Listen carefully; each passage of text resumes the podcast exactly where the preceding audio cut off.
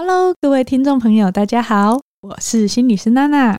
我们之前办过犯罪不思议，还有法克心法的 Live Podcast，很谢谢大家踊跃的参与。这次四月份登场的，终于轮到我跟宇哲上场喽。这次我跟宇哲想跟大家分享的是正向复原力。我们在生活当中难免会遇到大大小小的挫折，不管是职场、人际、家庭，或是教养，可说是人生处处是挫折啊。哲学家尼采也说过：“凡杀不死我的，必将使我更强大。”但重点是如何成为拍拍屁股立刻站起来的那种人，而不是倒地不起的那种呢？在这次的 Live Podcast 中，我跟宇哲将会分享从心理学观点出发。的三个层面来提升正向复原力，分别是增加正能量的吸收、强化自身素质以及降低外在冲击，都是可以在生活中实做的方法哦。欢迎大家在四月十五号星期六的下午两点到四点，一起来温柔而坚定的力量正向复原力 Live Podcast 的现场。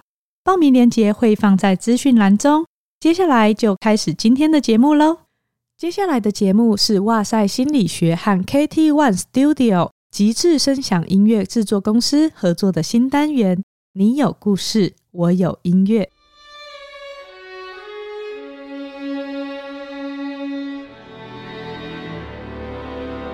我们会收集听众的故事，聊聊里面的心理学，然后为这个故事做一段专属于他的音乐。主持人戴健和我会轻松闲聊，陪伴大家度过愉快的周末。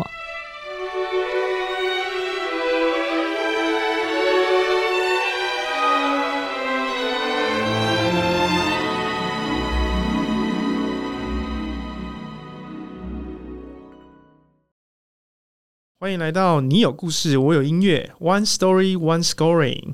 嗨，大家好，我是你的主持人戴健。大家好，我是心理师娜娜。非常全新的节目呢，这个是我们 KT One Studio 极致声响音乐制作公司呢，我们的第二档 Podcast 节目，因为我们之前做了跟配乐相关的。这个 podcast 的理念呢，是我们大家同事在讨论的时候觉得说，哎，我们公司大家都很会写音乐，收集大家的故事，我觉得那个比较贴近我们这些平民小老百姓的一些会发生的事情，所以我们就想说，哎，我们想收集大家的故事，然后为了这个故事创作专属他的音乐。欢迎大家听到 podcast 之后呢，如果你有兴趣的话，请到粉砖上面打 KT One Studio 或者是。哇塞心理学啊，那粉丝页都可以投稿。嗯，有了故事，有了音乐以后，那时候我自己就觉得说，故事一定有起承转合啦、情绪啦，各方面没有东西。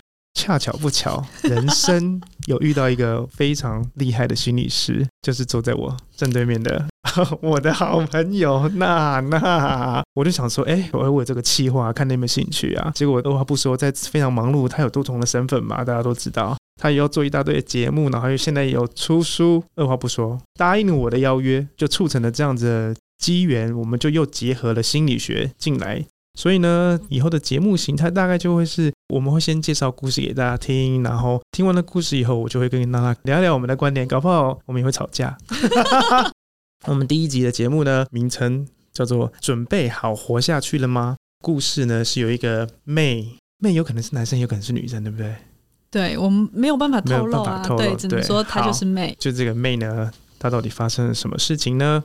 皮克斯的动画电影《灵魂急转弯》，《灵魂急转弯》大家有没有看？受非常棒的电影，非常棒。对，有一个片段呢，当二十二号认为自己不够好，陷入黑暗的深渊时，就把落叶放在二十二号手中，并且问他：准备好了吗？准备好要活下去了吗？并且搭配轻音乐的时候，我的眼泪也跟着掉下来。从小，我不断的自我怀疑自己存在的价值，还有到底被生下来是不是一种罪过？我是不是该存在在这个世界上的人？这样的怀疑让我不喜欢自己，更常常做出伤害自己的行为。但长大后，我透过阅读相关的资料。身边的朋友、同事的分享，支持我的哥哥，以及优质的节目《哇塞心理学》。哇，这铁粉，yeah, 铁粉哦，铁粉第一集马上投稿，渐渐的改观。原来那些过错跟那些事，都是父母亲他们的课题，都是他们自己需要解决的问题，并不是我造成的，我才觉得释怀了，并且想要好好活下去。电影的片段让我很有共鸣，也像在问我：准备好活下去了吗？我想我准备好了。非常感谢 May 的分享，真的跟铁粉打招呼，太感动了，真的是非常棒。嗯、就是铁粉马上投稿来，然后提供他的故事，让我们来探讨。看完了这个故事以后，我就觉得自我价值的探索这件事情是蛮难的，因为他有讲到说他的成长过程当中，父母亲对他造成的影响，或者是大家对他的眼光，对自己的价值，好像一开始是很不好的嘛。我想要问一下娜娜，对，比如说自我价值探索当中，我们是怎么样去面对这一个事情？就像他说的，我觉得他有发现到，在成长的经验中，我们本来就会很经常的去接收别人的观点，然后我们会透过别人的观点去形塑我自己到底是怎么样的一个人。特别在我们还小的时候，最直接的来源就是原生家庭，你的照顾者他会回馈给你。如果你在这个历程当中，你们的互动之间，你是经常被否定的、被忽视的，甚至是有可能是被羞辱的状况。羞辱的状态，那你当然就会对自己形成一个比较负向的自我概念。哦，所以意思就是说，在我们小时候的生长，所谓的原生家庭带给我们的东西，其实很多都在我们很深层的内心里面存在的。嗯，因为你可能没有去觉察到，等你长大的时候，我们还是在被这些负向的经验去影响。特别是比如说，我们小时候会遇到一些比较负向的事件的时候，我们就会忍不住去想说：“哎，为什么我会遇到这样的事情，受到这样子的伤害？”小时候如果没有人从旁协助，我们就很容易出现所谓的自我归因，会发生这么糟糕的事情都是我害的。我没有一个地方去归咎嘛，那一定都是我不好。这样子的思考惯性，你没有觉察到，然后我们就会成为一个习惯了。到了成年后，你看待很多事情，有时候也会直接就跳出这样子的想法，反映在你的反应上面。对对，是这样子。比如说，像很多人今天分手了，他可能也会习惯先检讨自己。是不是我做错了什么？哦是不是我不够好？这是真的。你现在要透露自己的心酸了吗？没有，没有吧？欸，第一集不要这么 不要这么哈扣。回归正题，就是我我只是想说，好像真的是这些事情会影响到我们成年之后的行为，嗯，对吗？可以这么解释？想法，然后你就会影响到行为。所以其实你可以看到妹，她会说，她就会开始做自我怀疑，对，然后去。思考自己存在的价值跟意义到底是什么？其实我们自我的概念分两个部分，第一个就是自我效能，我做不做得到某一些事，我有没有能力完成；另外一个就是自我价值，我是不是被爱的？我在这个世界上是不是有归属感的？存在的意义是什么？这两个部分，所以你会看到有一些人，他可能事情做得不错，他也蛮努力的。嗯、可是他在价值感的部分，可能是一直没有得到那个需求，对，被肯定的，他就会觉得哦，这个自我还是没有那么完整的。哦，所以说可能会去否定自己。嗯，那当然否定自己，如果甚至到所谓自我厌恶的程度的时候，对，真的就可能会做出一些伤害自己的行为。哦，哇，那可能原生家庭或者是他成长的过程当中，应该是百分比来讲，蛮多的时刻都是比较负面的状态之下，这样子。嗯，嗯，呃，我们会说叫那个叫做童年逆境。童年逆境不一定一定是照顾者造成造成的。当然，照顾者有时候的回忆，你会内化他们的一些，比如说你哭的时候，他就说哭什么哭，你就是这么没有用。那你的脆弱当然就是没有人承接的哦，哦。其实不见得会是父母，有有的时候是比如说你接触的人事物，对，比如说你在学校啊，同学、哦、老师啊，或者是比如说你们家比较贫苦啊，比较没有资源呐、啊，那这些负向的经验都可能会让你呃面对这些事情的时候比较难有正向的自我概念。嗯，那我们要如何去面对这样子的情绪？其实我觉得像妹就是很棒，我很惊艳，也很欣赏她。她现在比较大了，可是她透过阅读 Podcast 或身边的人的支持，她慢慢的开始把别人给她的这些标签跟自己是正向回来。对对，她是分开的。这件事情很不容易。比如说小时候接受到的，像她有提到，可能父母啊有一些痛苦，不小心投射在她身上，嗯、或是让她觉得都是她的错，让她不喜欢自己。这些状况呢，他能够开始意会到这是他父母自己的课题，那是他们自己需要解决的问题。哦、我并不需要帮他们扛起来责任，我并不需要为他的痛苦或是他的情绪负责的时候，嗯、这就是第一个，你要能够画出那一道所谓的心理界限。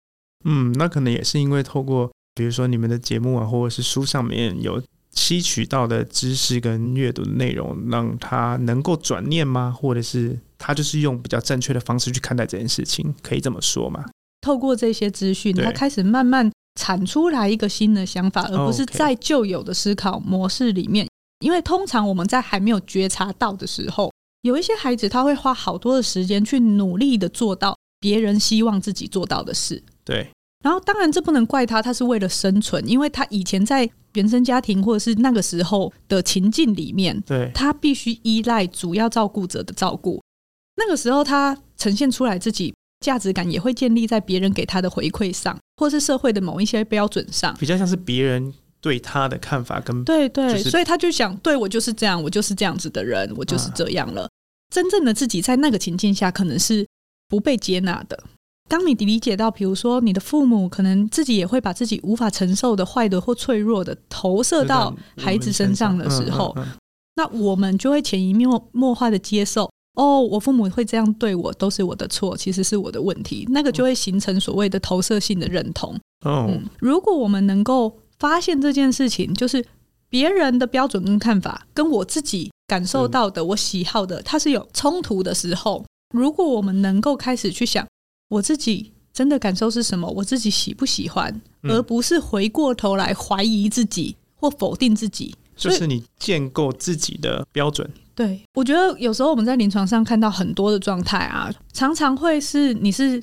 自己有一些想法跑出来了，自己有一些感受跑出来了，可是你会回过头来觉得你怎么可以这样想？我这样想是不好的，嗯、我这样是错的，那就会让你更没有机会去知道自己的喜好，没有机会去探索跟建立自己的标准，所以它就变成一个负向的循环，你就很难跳脱。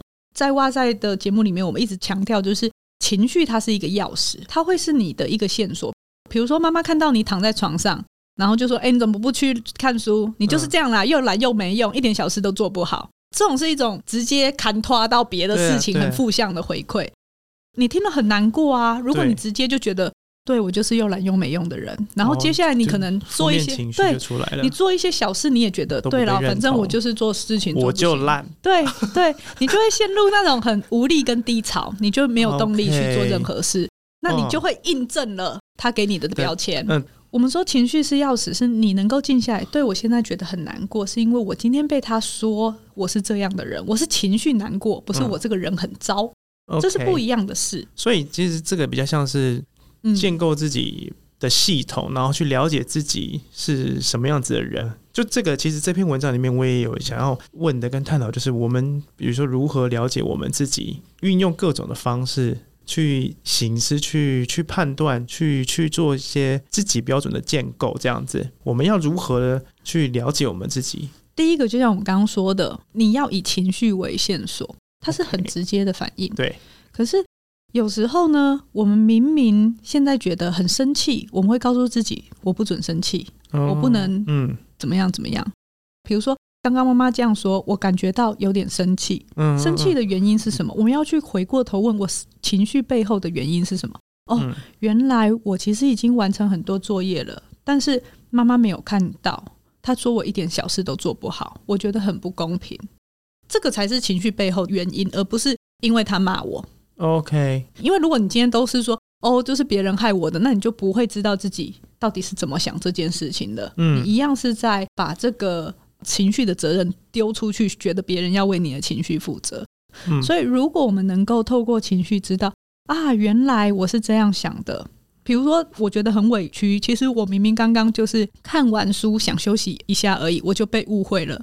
那你就会知道我有一个委屈的情绪在。OK，嗯，那你就可以回过头来去照顾自己，或者是表明立场说，说哦，其实我刚刚只是在休息，我已经读完了什么部分。要用这种方式，你才能建立起自己的界限跟标准。所以，这个就是所谓的自我察觉、自我觉察啊，自我 都可以啦。其实，自我觉察 就是从从从自我觉察里面去去了解自己的情绪、别人的情绪，然后也要需要到控制吗？通常我们在情绪上面呢、啊，我们会讲调节，我们不会讲控制。哦，调节。因为当如果你能够接纳你所有的情绪的时候，你就不会想要努力的逃开它，或者是觉得它是不好的。你会可以跟那负向的状态是共处的。哦，嗯，因为所有的情绪都代表你啊。我今天特别想要逃开某一个状态，我没有办法跟这个情绪共处。其实我正在做的事情是我不接纳那一个状态的我。比如说，我好焦虑的时候，我只想赶快消除焦虑，所以我就赶快转移注意力去打电动，去做一些其他的事情，就是情绪转移。对，当然有时候部分缓解是好的，可是你直接忽视这个情绪的时候，你的焦虑，对你，你为什么焦虑？你在担心的是什么？它并没有被处理到，所以可能你还有一个过程是去思考，说你面对的这个恐惧，或是你面对这个不喜欢的情绪，然后如何去调节它。当我们先用一个态度是不认为它是不好的的时候，我们把它视为是一个提醒的时候，我们就比较愿意去接触它。那在这个情绪被看到的过程中，其实它慢慢的可能就会有一些消化了。OK，嗯，因为你用压抑的方式，它反而会大声的呼救说：“我在这里，我没有被看到。”那就很容易就突然爆了。对，所以回到刚刚说的，我们要怎么样子认识完整的自己，就是先不排除所谓的。我们通常喜欢快乐的情绪，对，但是我们其他的怒啊、哀呀、啊、惧啊，我们都不喜欢。但是他们都是你的一部分，没错，我们都要好好的来面对我们所有的情绪。嗯、在第一集里面，我们就探讨自我这件事情，我觉得这个对人来说是蛮难的。我觉得可能最后也要给妹一些回馈，是当他看到电影中的那个片段，对，虽然是就在问二十二号说：“你准备好要活下去了吗？”可是他也觉得，那就像在对他的提问。我觉得有时候我们看到影视作品啊，或书啊，能够有这一些共鸣，或是这一些感受，然后把它记录下来，把它分享出来，或者是像我们这个节目，他会做一首专属的音乐，等于说有点在你生命的这个历程当中，为你留下一个记录跟出口。那个是一个。成长的记录，一个转泪点，自己不一样了，真的很棒。谢谢妹。那我们接下来就来听这首由 KD One Studio 老师们写的这首曲子，主题的名称叫做《准备好活下去了吗》？各位观众们，你准备好活下去了吗？